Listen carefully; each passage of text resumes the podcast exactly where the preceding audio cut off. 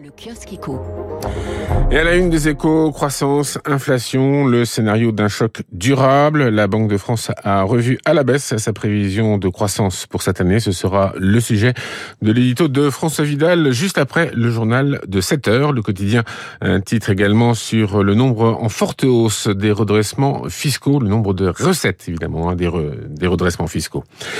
Macron prêt à la stratégie du coup par coup, c'est la une choisie par l'opinion. En l'absence de majorité au Parlement, eh bien, le président consulte les responsables de partis pour trouver des solutions constructives, indique le journal. À lire également dans l'opinion l'interview de Laurent Berger pour euh, le secrétaire général de la CFDT.